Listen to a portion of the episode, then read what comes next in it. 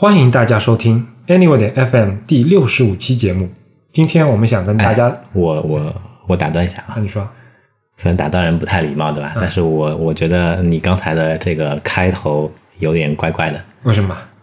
就像我上次提到的那个词“棒读”，你知道吧？这个不自然，嗯，不在啊，那我们重新来一遍，重新来一遍。欢迎大家，我这个这个角色出不出来了，嗯啊那我没说过。嗯，欢迎大家收听第 Anyway，我 的，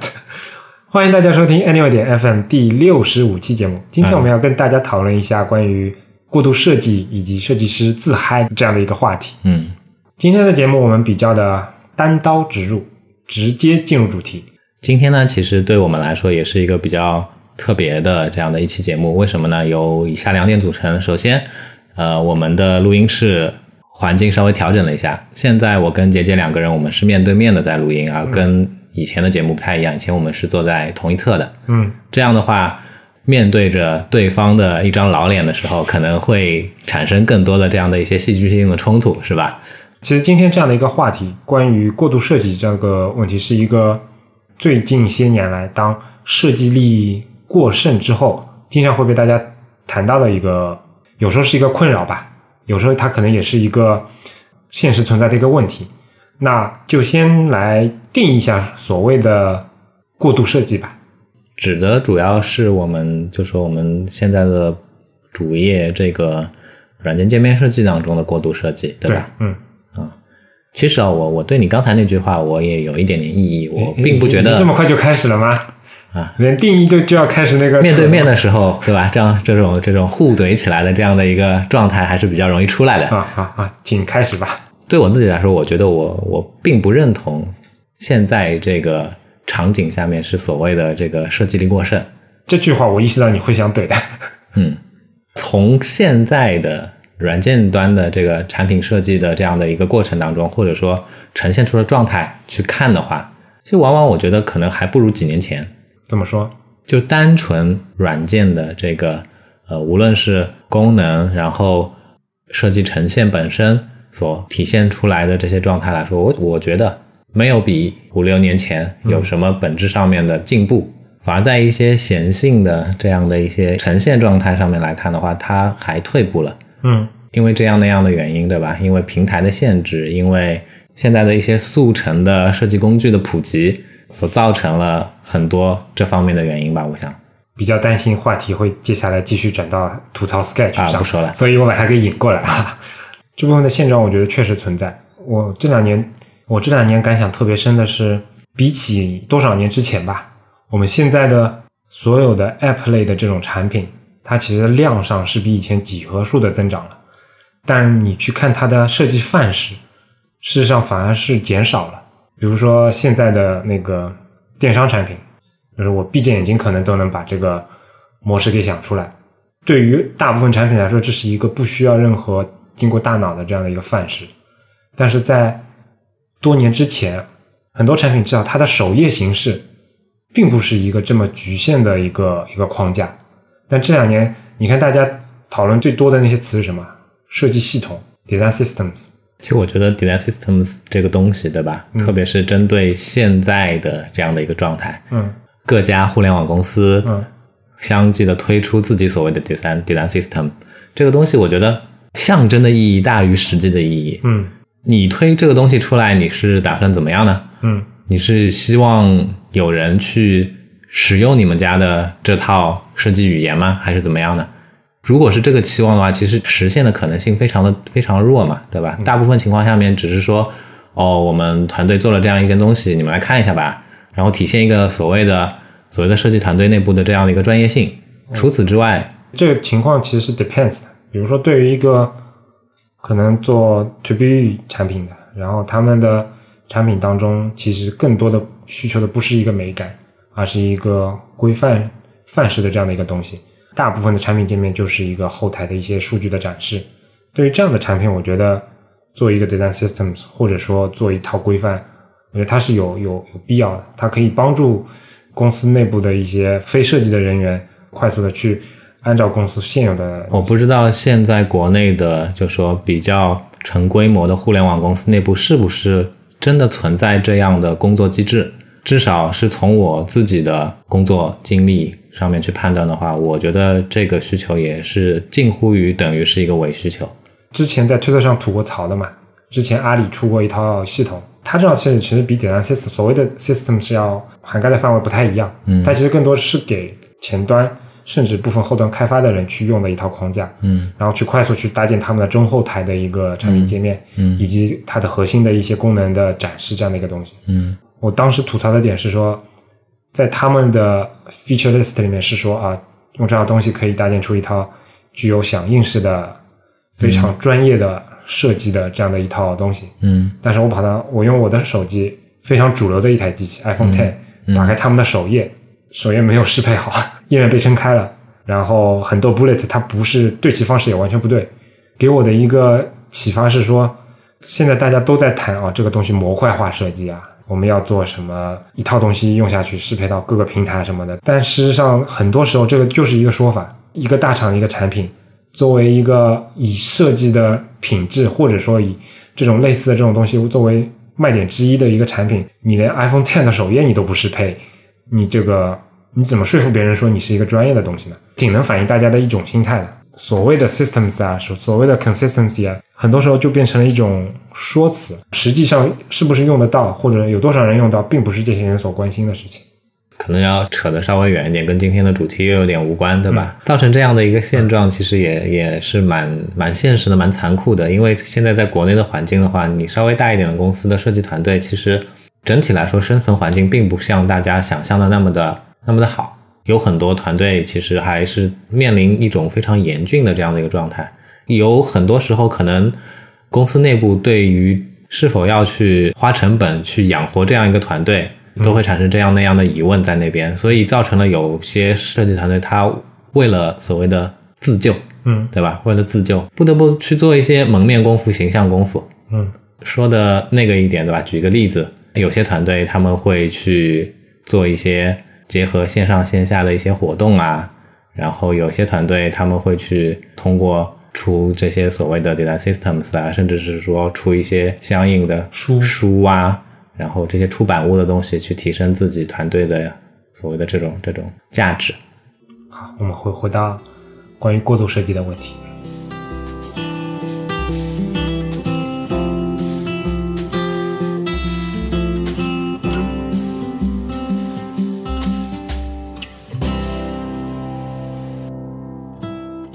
扯回来之后，我觉得我们还是先要说一下我们自己心目当中的过度设计嘛，嗯对吧？我先说说我的理解啊，嗯我个人觉得，所谓的过度设计，就是在一个场景上可能不需要，或者从开发的角度讲，完全不需要过多的花精力去设计以及去完善的那个那些地方，做了一些额外的工作。这些额外的工作，它可能是视觉上的，也可能是其他交互上、其他层次上面的一些东西。然后这些东西在呈现给用户的那个过程当中，它的一个重要度，或者说它的实用度，被设计者故意的给放大了。而这个放大的过程，有可能，比如说对于一个动效来讲，它有可能是时长放大了；对于一个特定的一个功能来说，它是被从应该应该是隐藏在对用户不可感知的区域，被放到了一个非常明显的区域等等这些不同的形式进行放大。然后对用户的实际的使用，或者说对于开发的一个成本来说，增加了不必要的困扰。我觉得这是我想象当中的，我定义当中的一些过度设计。嗯嗯，跟我的理解差不多。所以我们可以进行下去了，是吗？啊、我想补充一下嘛，我刚才跟你讲过了嘛，对吧？对我对于我来说，我理解过度设计其实百分之六十，嗯也就是杰杰刚才提到的，嗯这样的一个定义。那还有百分之四十是什么呢？是更加直接一点，也就是这个场景、这个需求本身它就是不存在的。嗯然后基于这种不实际的场景需求的出来的任何的东西，它一定就是过度设计。对，嗯，好啊，啊，继续吧，老板。好，继续。说了那么多，对吧？也对我们理解的过度设计有了大概的这样一个定义。那接下去我们就举一点例子吧。嗯，对，今天在录制这样一个节目之前，因为我比较早到了我们的这个录音室嘛，所以我就自己先做了一些相应的功课，然后在 Google 的这个过程当中，我发现了一个很有趣的东西。嗯，在二零一五年的时候，知乎上面看到杰杰赞了一个这个回答，那个回答呢，正好就是跟过度设计有关的。当时有一个问题在问什么东西是过度设计，好像对吧？嗯。然后那时有一个朋友，他对这个问题做了一个回答，他贴了一张图，是一个现在其实大家蛮常见能看到的那种九十年代后期，然后开始出现的微波炉。为什么是九十年代后期的微波炉呢？那大家想象一下，之前的微波炉它可能更加简单一些，就两个机械性的旋钮。对。一个控制这个火力，一个控制时间。对，然后九十年代后期的这个微波炉是怎么样子呢？它它右边右侧它会有密密麻麻的一排相应的一些功能性的按钮，各种什么烹饪的模式呀，然后让你控制到精确到秒的这样的一个计时呀这些东西。他贴了一张这样的照片，然后回答也非常的简洁，就说在他看来，这样的微波炉就是一个过度设计。李阳在跟我说这个我当时赞过的这个回答时候，我一开始是没有印象的，但是。当我回过头来，那个点开了他给我的链接，我看了一下，发现哎，突然想起来这个问题啊！我当时跟我一个同事吐槽，我说现在这些微波炉长得好复杂呀，嗯，对我来说，它为什么这上面要有秒这个按钮呢？嗯，然后有秒这个按钮就算了，为什么还要有十分钟这个按钮呢？嗯，不就是转个馒头三五分钟了不起了吗？嗯，然后那个同事非常鄙夷的笑了我一样，看来你是从来不做菜的，嗯嗯，然后顺着这个话题，我就继续。继续跟他深入下去了嘛？我就觉得，呃，我家买的那个微波炉比分和秒更夸张嘛，它就是上面还有转鱼、转肉、转什么。但事实上对我来说，转一个番茄炒蛋，那我到底是在蔬菜档还是在蛋档呢？让我产生这样的困扰。所以下面那些东西我从来都不会去按，我反正就是大概按个几分钟，如果不行那就再多转一点。所以我当时可能对。啊，微波炉这个东西产生了一些负面的情绪，然后可能看到了这个回答，然后顺手赞了一下。其实说到这个微波炉啊，对吧？那我再举一个跟微波炉类似的司空见惯的一个产品，嗯，洗衣机啊，嗯，对于大多数家庭来说，你啊，你那个卫生间里面的这样的一台滚筒洗衣机，上面的好多按钮其实都平时都是用不到的。对，嗯，话也不能说的那么绝对，对吧？可能是因为我平时也不怎么。经营于洗衣这样的一个技术，对吧？有一些细枝末节的这样的一些细节的操作的方式，我们不了解。这两个东西有点类似类同，嗯，但相对来讲，洗衣机会好一些，嗯，至少从场景的设计上来讲，洗衣机更真实一点。举个例子，像我家用的最多的肯定是标准洗，就什么都不按，直接开始，一分钟、一小时、十七分钟。然后如果你要快一点，有个泡泡镜，那这个可能四十几分钟它就能洗完了。然后对于我来说，我每天早上洗完内裤要把它给那个甩干一下，就光那个漂洗加甩干是十五分钟，这几个是非常显而易见的特定的一些功能，对吧？那相对你来说，嗯，我觉得我对洗衣服这样一一件事情，嗯，的投入的这个程度其实可能更低一些，嗯，我是袜子啊，哦，你的袜子衬衣呀，然后床单啊。我只要塞得进，我都可以一起洗的人。那对于你来说，这跟这跟微波炉确实是完全一样的，对吧？对，我会有这样的下意识，觉得哎，这么多东西放在一起洗，然后洗不干净，嗯，怎么办呢？那我再洗两遍。我喜欢你的思路，但就像我前面举的这个例子，我同事跟我说的，从一个做饭的人的一个思路跟我解释这个例子，其实当时也让我意识到说，这样的一个产品它并不能算是完全的失败。嗯，就比如说前面。就这么简单，我跟你聊到的这个例子，它的一些，比如说大间隙，比如说漂洗的这种功能，嗯，对你来说是完全无感知的存在，嗯，但对我来说，它其实是有用的。嗯，那其实不排除说它其他的一些更冷门的这种功能，对其他家庭来说，它可能是一个非常有用的。嗯，其实我想表达的是什么？嗯，我并不是说这些功能它百分之百无效，嗯，对吧？但是我想表达的是，我们先抛开他们的实际使用价值，大家先回想一下，你去。商场购置这样一个产品的时候，嗯，你是抱着什么样的一种心态去把你要买的那个产品抱回家的？我跟大家稍微介绍一下这个我的心路历程，对吧？当然，现在有很多家庭他们买这些家电的话，也是通过电商渠道了，对吧？但其实是一样的道理。当你在浏览电商网站的时候，跟你在这个线下的实体店去去逛的时候，其实感触是差不多的。你会先从这个一堆同类型的产品当中去判断说。哪个东西是你要的？从几个维度，对吧？一，我先说我的维度，嗯，价格肯定是一个非常重要的参照的目标。然后第二个维度，长得好看不好看。第三个维度就是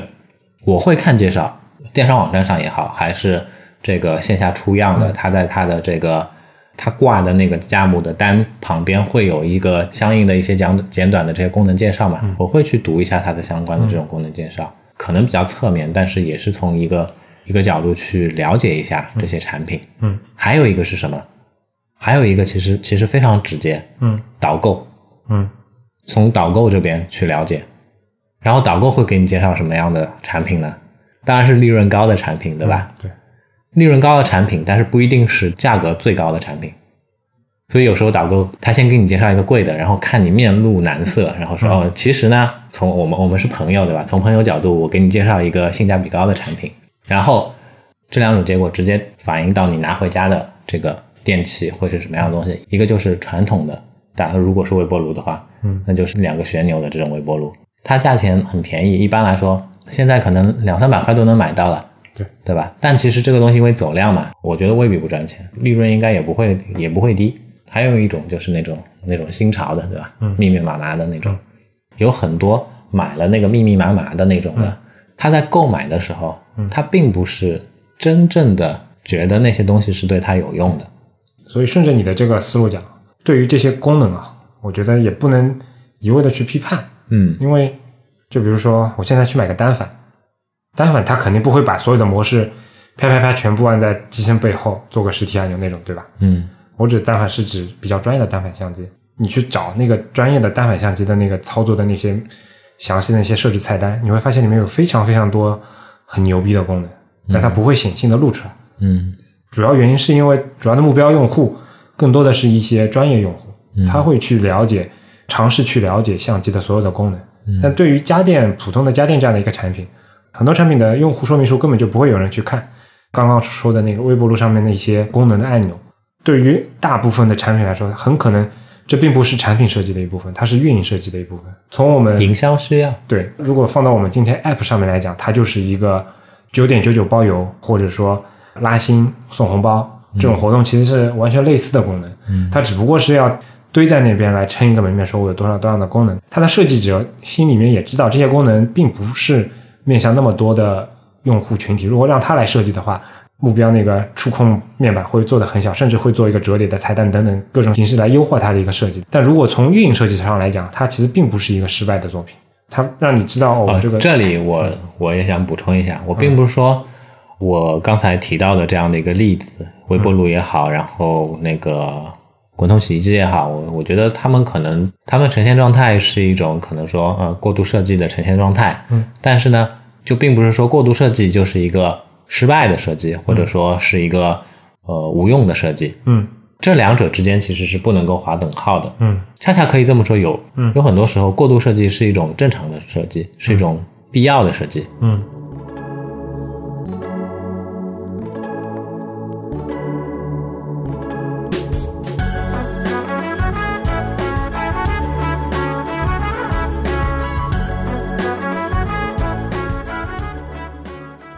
音乐回来对吧？音乐回来，我们先进入的是广告时间，以后我应该去找一段特定的配广告的 BGM，可以让大家一让大家一听到这个声音就知道，哎，我们要开始做广告了啊？不行，这样的话它就切掉了。啊，有道理。那这是我们第一次尝试做半场休息的插播广告。中插广告是吧？作为友情提示，本次广告长度在大概七到八分钟左右。嘎掌啊，没有的吧？开玩笑，开玩笑。今天我们第一个想说的内容是关于我们之前做的培训计划，Anyway 的 Academy，对吧？跟大家就是总结一下我们已经完成的这个第一期的培训计划，或者说课程计划的这样的一个状态。从去年的十二月份开始，我们的第一期的 Anyway 点 Academy 的这个课程正式开始，然后到上个周末，我们在录制这期节目之前的上个周末正式结束，共历时半年吧，差不多。对，差不多半年的时间。其实这个跟我们之前在网站上面就说预期的这个时间，其实还差别蛮厉害的。然后为什么会这样呢？其实，嗯，也怪我们年轻不懂事，是吧？中间经历了其实非常多的一些客观上面的一些原因吧，对吧？比如说春节，嗯，比如说元旦，比如说前不久刚刚结束的劳动节，对。然后比起这些节日来说，更大的一个我们经验上的不足是说，因为我们第一期的内容以及我们之后想做的内容都是围绕着实际去生产一个 App 这样的一个整个过程，而不是只是做一些设计练习这样的。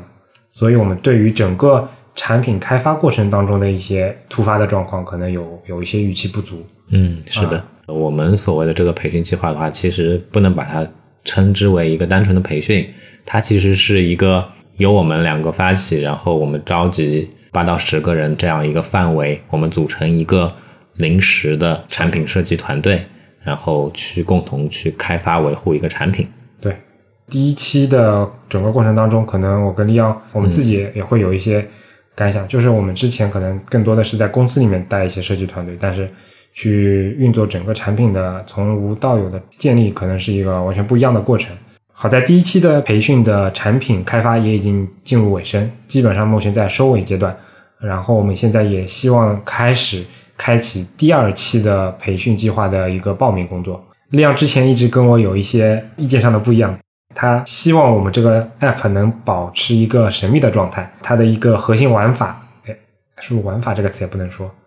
嗯，没没没关系，只要只要核心内容不暴 不事先暴露，是吧？对，利昂是希望保持一个神秘感，然后我们这个产品最后肯定会有一个跟线下活动相关的一个发布活动。但对于第二期活动的呃有有兴趣的朋友，可以跟大家透露的一点是说，我们二期的活动的一个重点是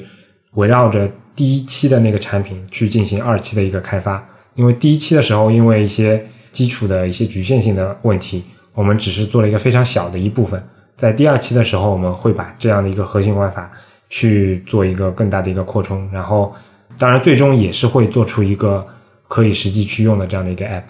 上线的一个产品。对我们这样的一个处理的方式有兴趣，然后也愿意接受的朋友，其实你们可以开始关注我们 Anyway 点 Academy 这个网站的上面相关的这个这个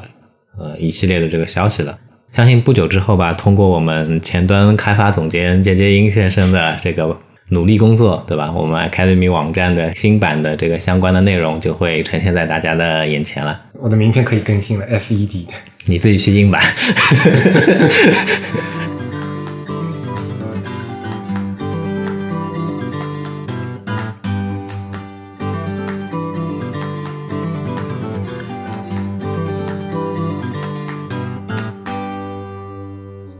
有很多时候，过度设计是一种正常的设计，是一种必要的设计。嗯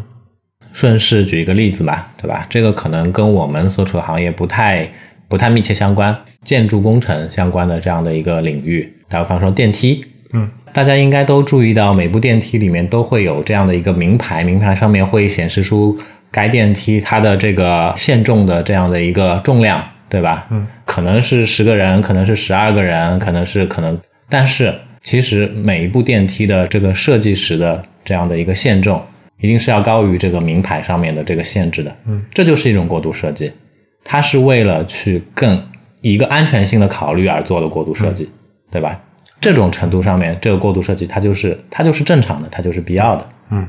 所以这种设计，与其说是设计，更多的是说是一种安全的措施，嗯对吧？比如说在这个开发层面上面，对吧？我相信也有非常多的类似的这样的一个案例。哎，你你说的这个在工程上的例子，倒让我产生了一个在设计或者说开发当中的一个映射的问题啊。比如说我去设计一个网页，相应的这个对应的例子，即使想的不一定对。比如说我们一般来讲会做，假设网页里面做一个超级链接，标准的超链接的样式，它可能就是一个蓝色的字，然后有个下划线。稍微做的好一点，那我可能加一个悬浮状态，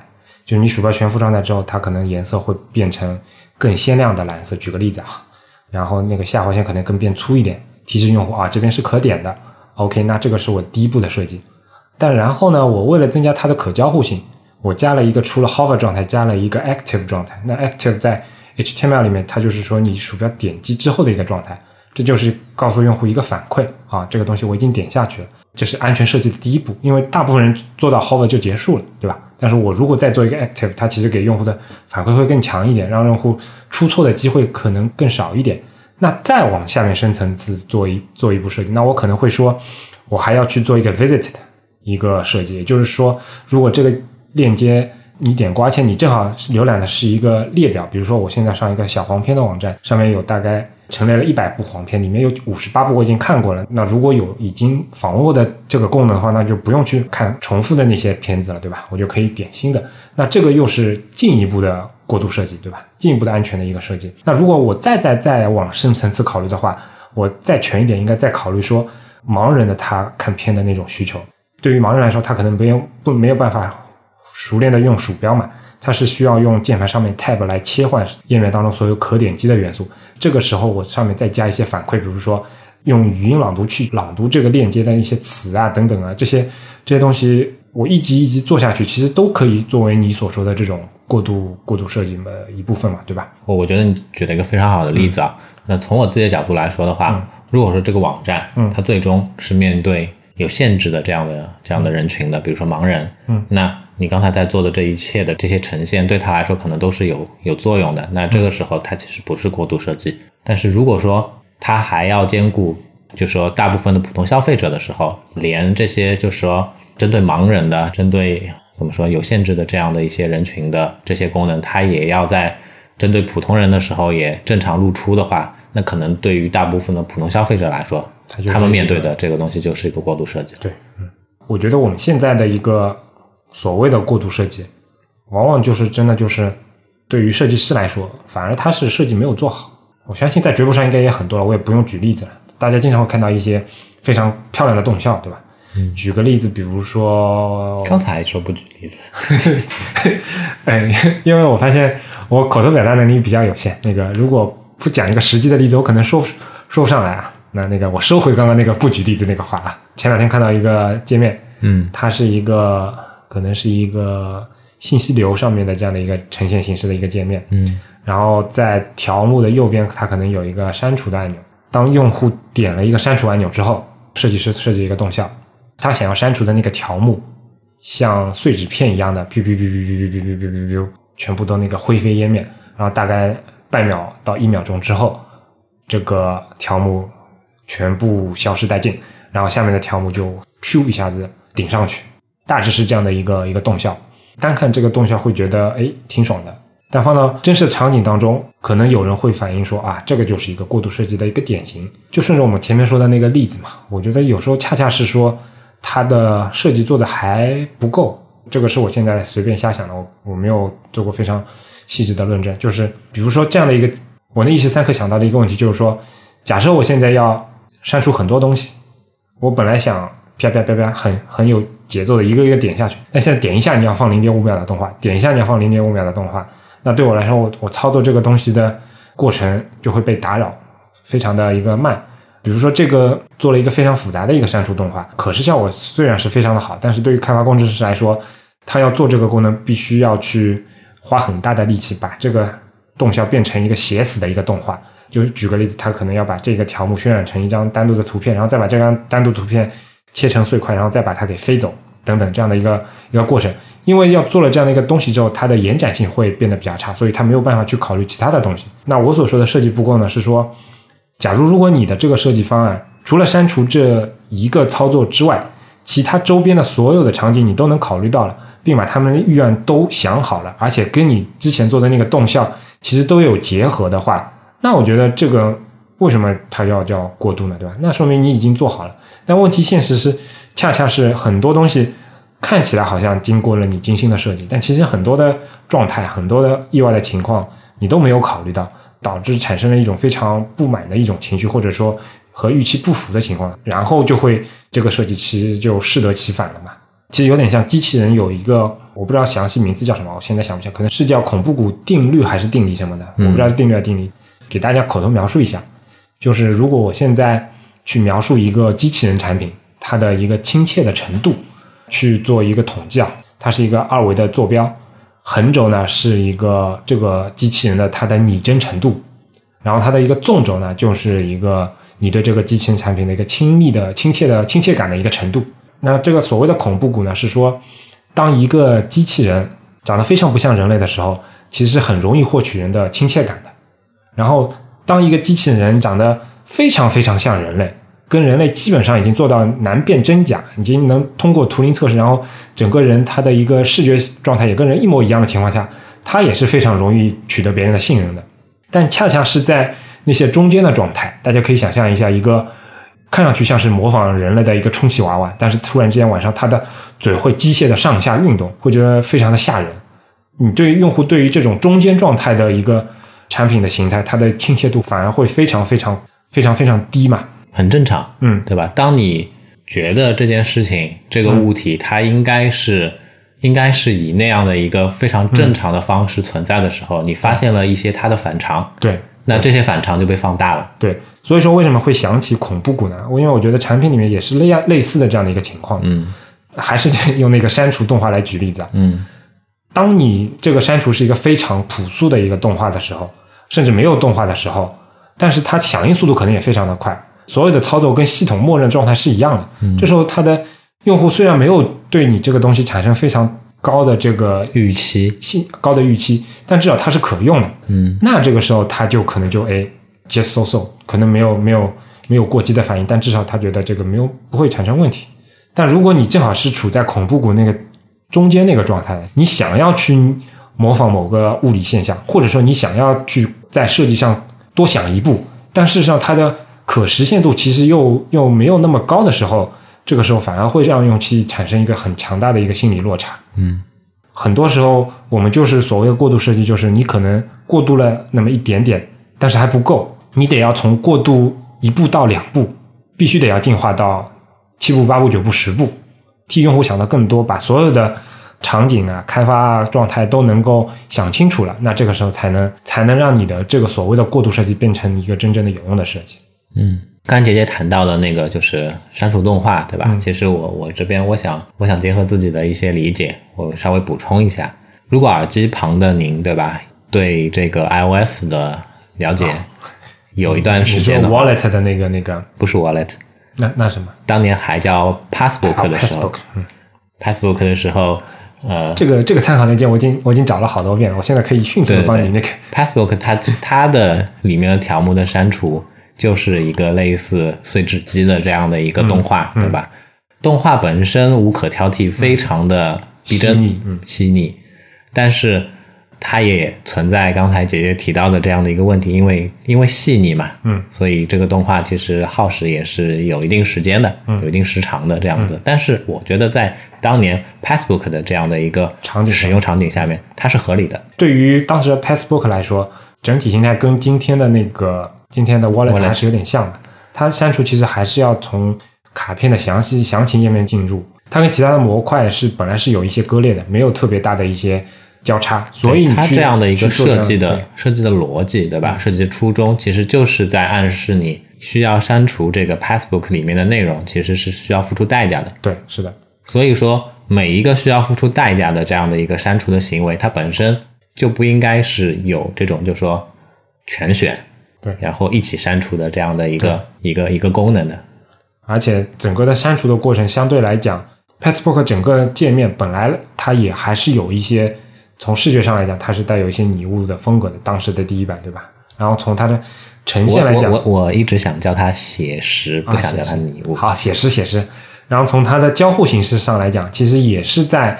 有点写实的，就是在模仿我们真实的一个皮夹子那种状态。所以让它去放入这样的一个动画，其实还是比较比较切题的。所以当时在那个场景下，我觉得还是我觉得是没有什么太大问题。嗯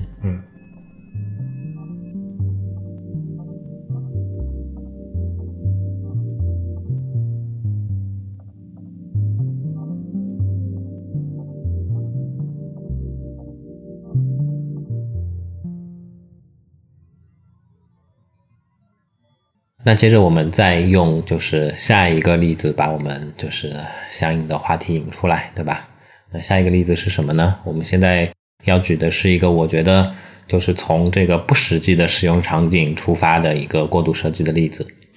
老年机，啊，老年机、老人手机、老人手机，不知道大家现在还对这样的一一个类型的产品有印象吗？前几年其实这个东西还蛮火的，对吧？你在淘宝上搜索的话，这个搜索结果页里面会出来一排一排的相应的这种结果。当时的老人手机是什么样的一个定义呢？实体键，嗯然后屏幕相对比较小，嗯然后屏幕内显示的信息和文字都是啊啊，你你觉得老人机是这种老人机啊？你跟我想象的老人机还不太一样呢。我会接着说的嘛。啊那第一代是这样子，对不对？类似一个当年功能机时代诺基亚的那些低端的机型的这样的一个形态，在之后可能就需要从这个红米手机上面的米 UI 的老人手机模式开始，嗯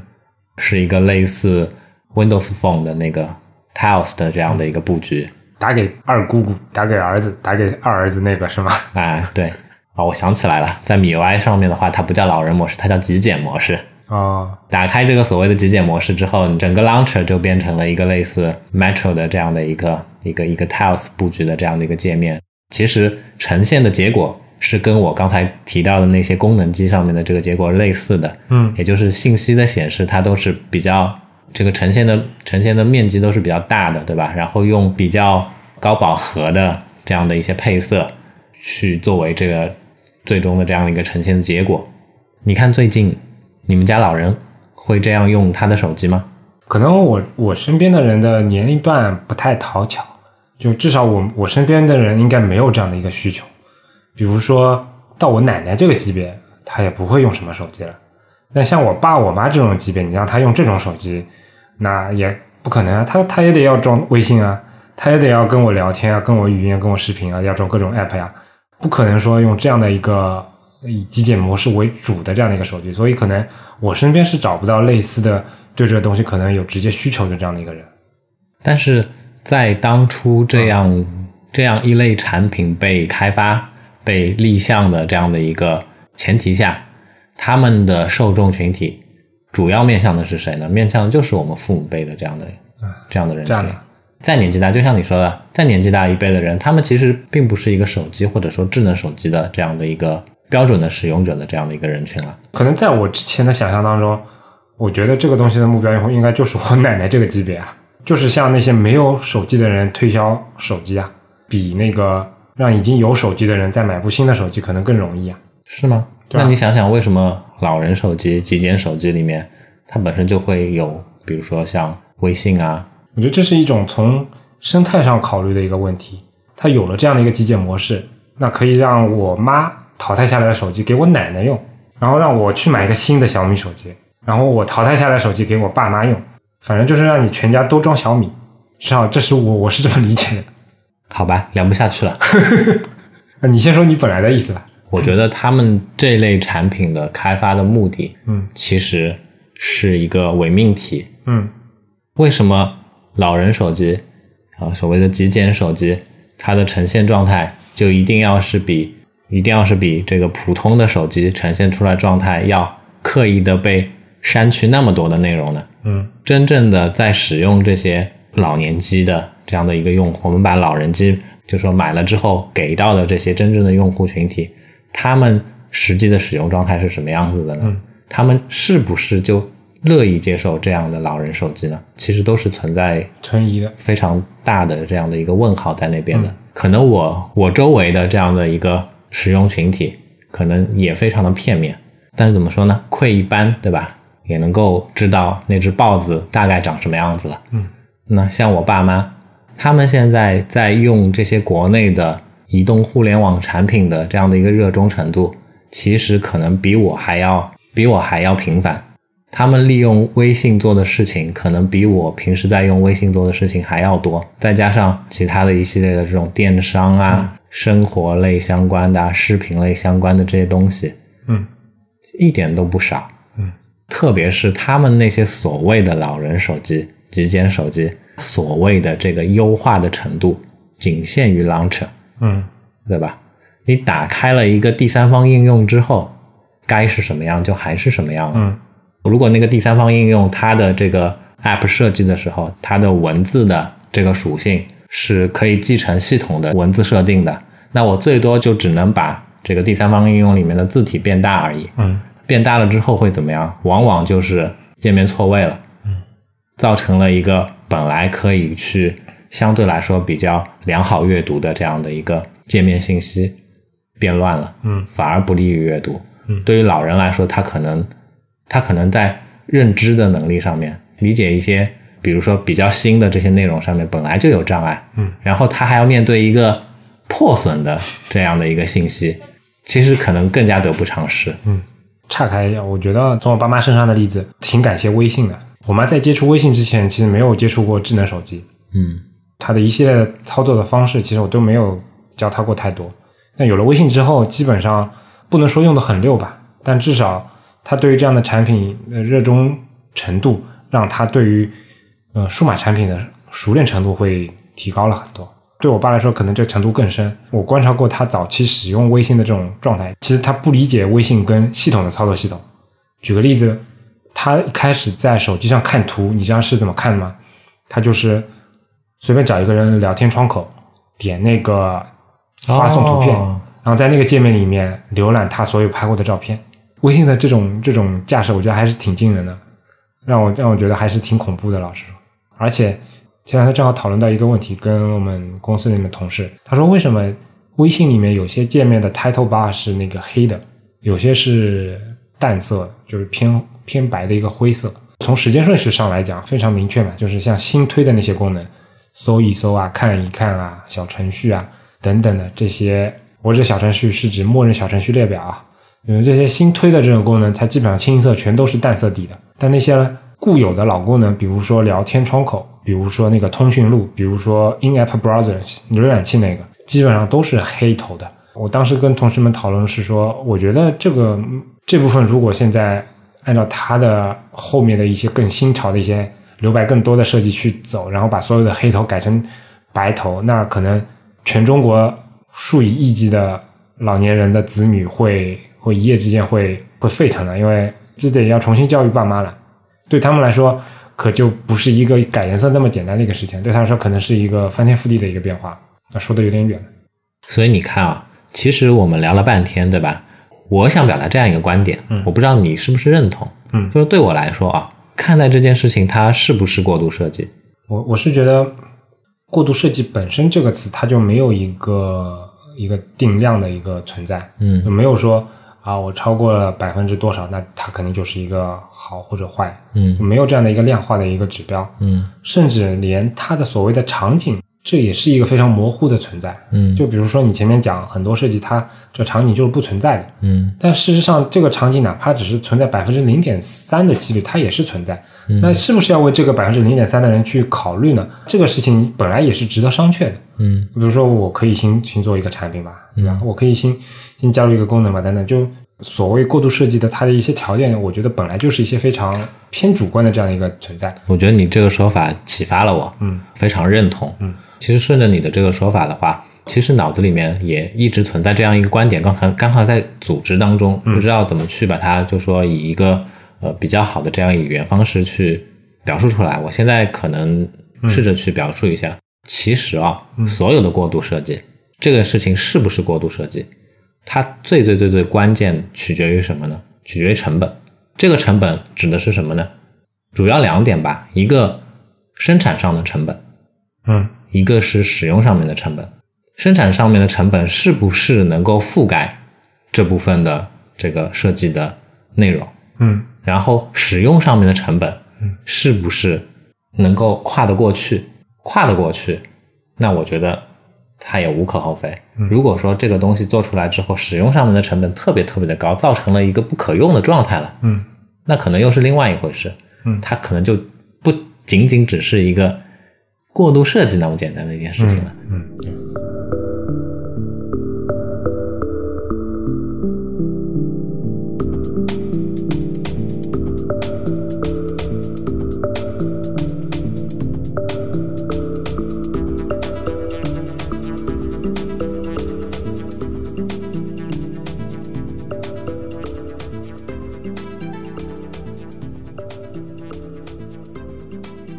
感谢大家收听完我们第一段广告。很不幸的告诉你，还有第二段。你说吧，嗯，哎，这个广告是你说要提的嘛，对吧？其实这不是广告，嗯，其实这是一个置顶贴。由衷的这样的一个呼吁。嗯，希望各位呃喜欢我们节目的朋友，对吧？呃，为了我们节目能够继续保持着一个健康良好的状态，我再次在此呼吁大家，打开你的 iPhone，选择那个紫色的 Podcast 的那个图标，嗯，点进去之后呢，选中我们 Anyway 点 FM 的节目，然后给我们评分以及添加评论。这样的话是对我们现阶段来说非常有效的，为我们的电台在 Apple 的这个 Podcast 这样的一个渠道提供更多的曝光率的一个非常有效的手段。广告结束，音乐之后，请回到我们的主题。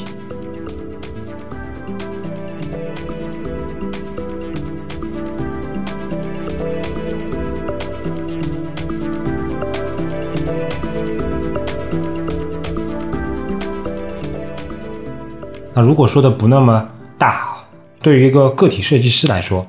从我们自己自身的操作上面来讲，更多的时候，我觉得应该还是要注意一个怎么讲。我不太想泛泛的用“平衡”这个词啊，那我觉得这个词说了就等于没说。我是觉得应该把自己的那个思考的一个深度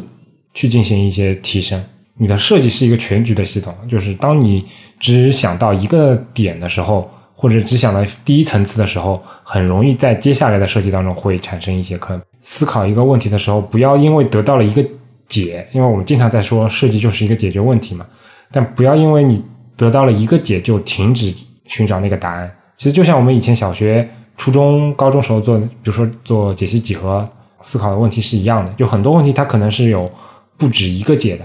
我这边也想再举一个例子，对吧？大家都知道我是在呃一家二三流的互联网公司，在去年的话是在做这个基于 Android 的这样的一个智能电视的项目产品，对吧？今年的话，我们的产品可能从这个品类上来说。会有一个扩充，那之前只覆盖在这个电视机上的这样的一个所谓的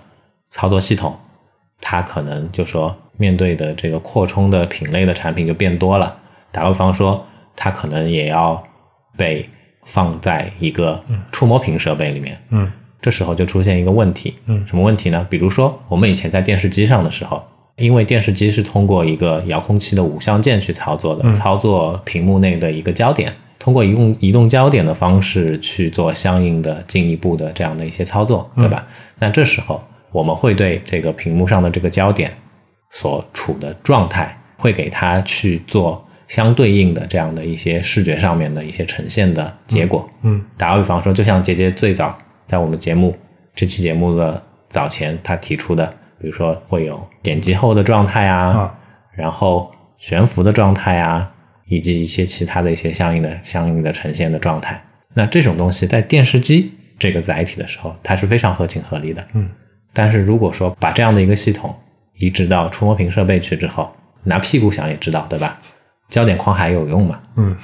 这时候如果还有这样的一个焦点框，还有各种各样的焦点框所处的这样的一些呈现状态的话，那它就是一个无效的，甚至是说会干扰到你正常使用的，为你的使用去增加了额外的成本的这样的过度设计的东西。但是，我觉得你们这个不叫过度设计，这叫偷懒设计吧？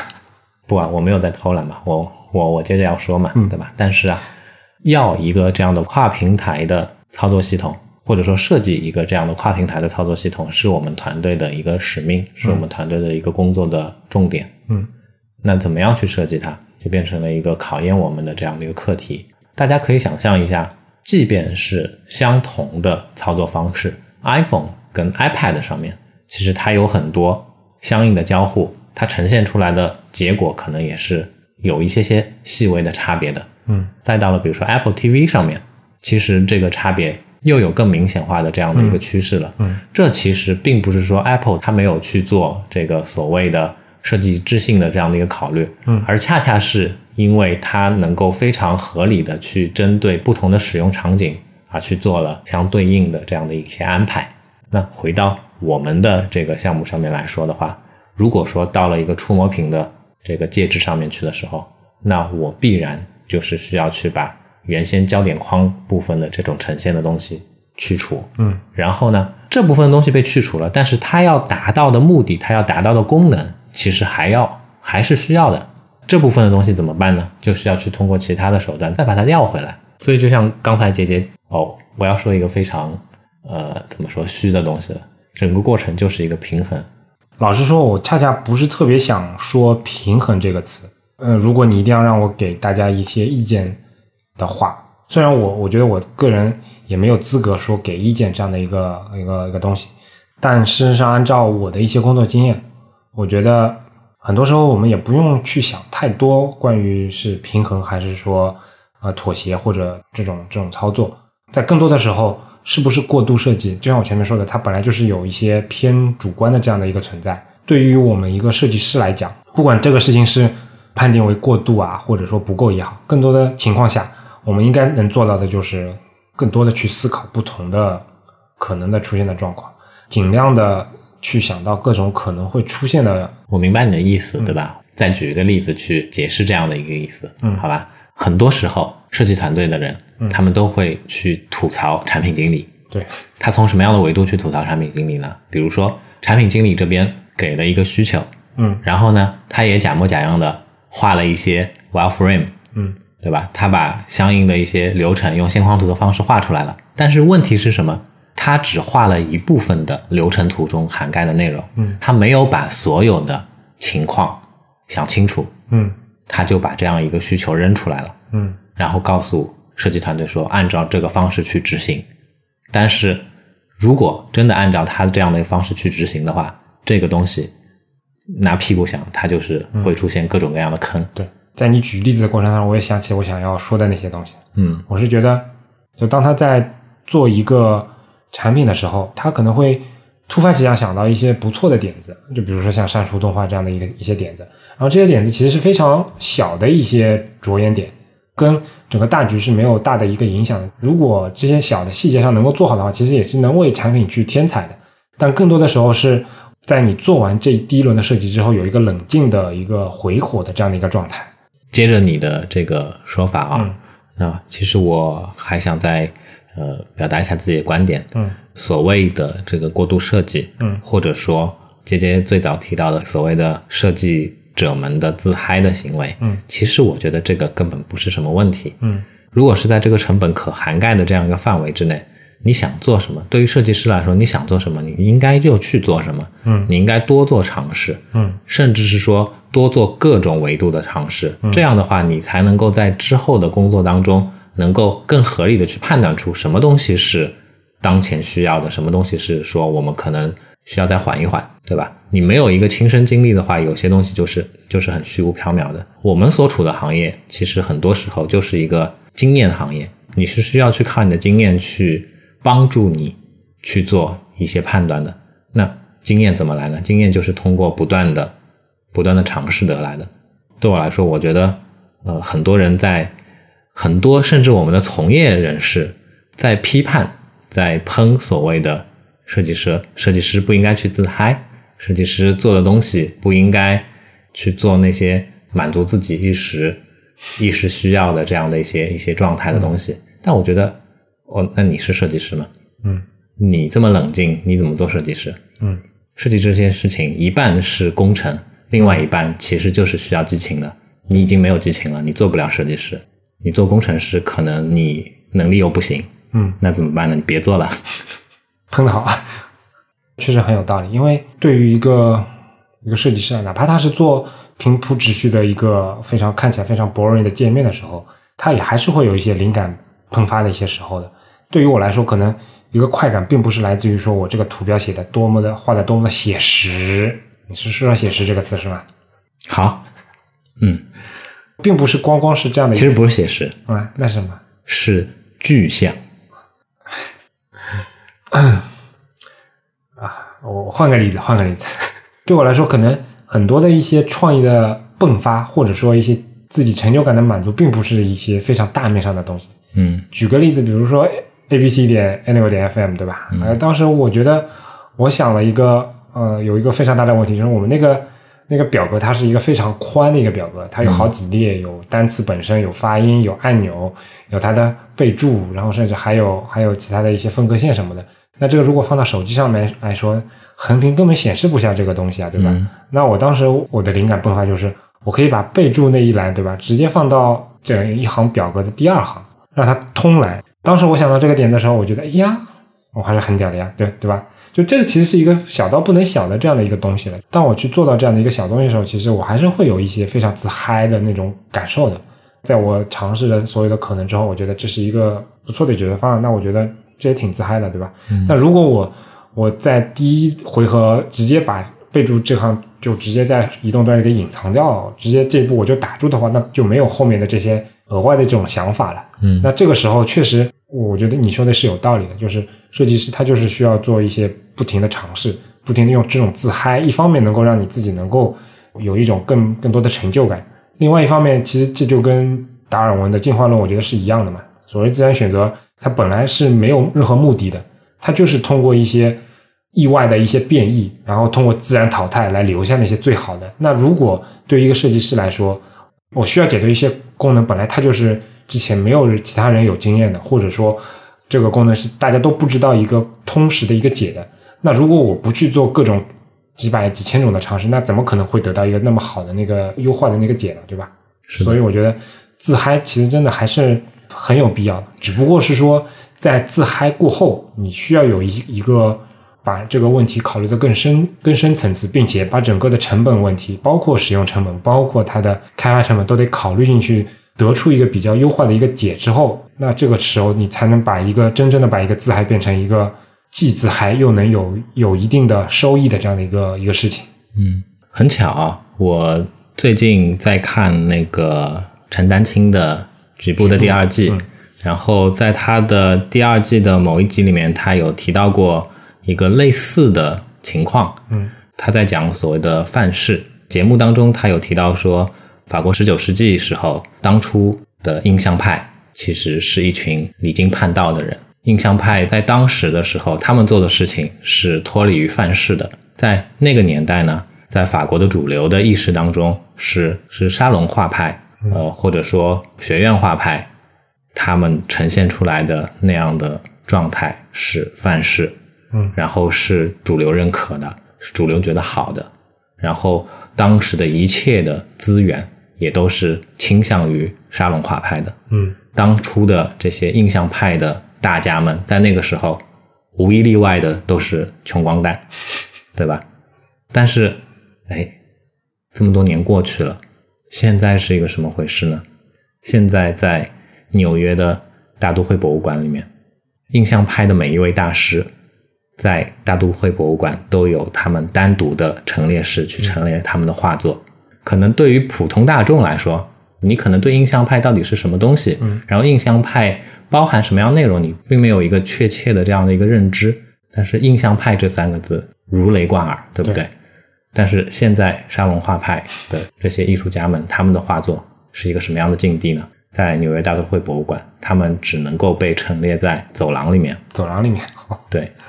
连一个常规的展馆都没有了。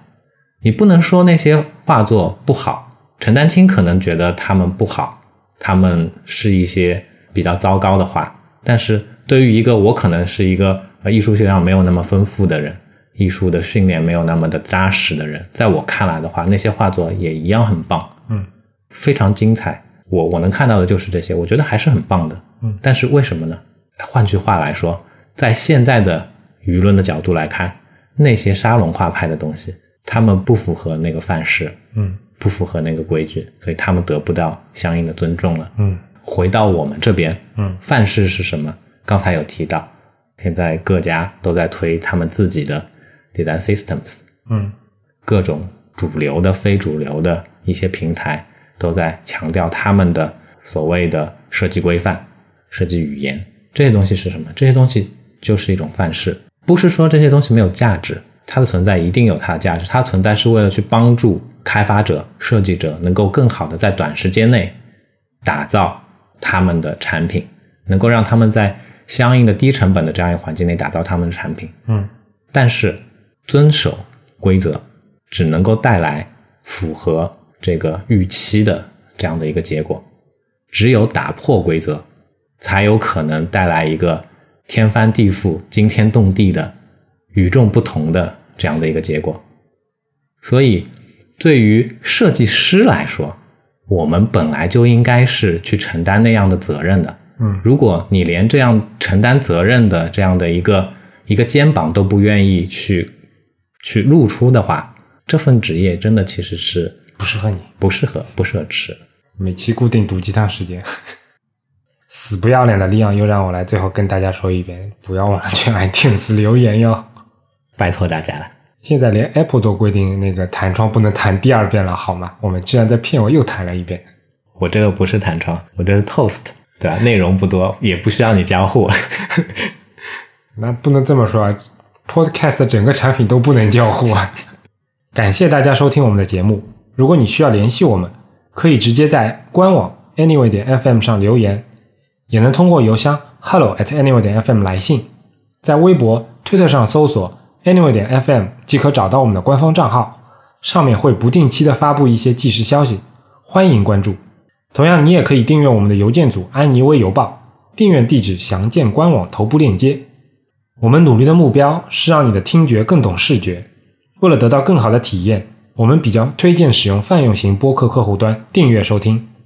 当然，你也可以在网易云音乐、荔枝 FM、喜马拉雅 FM 以及企鹅 FM 上搜索 Anyway 点 FM 找到我们。同时，再次安利我们的官网，每一期节目内容提及的参考链接都能在上面找到。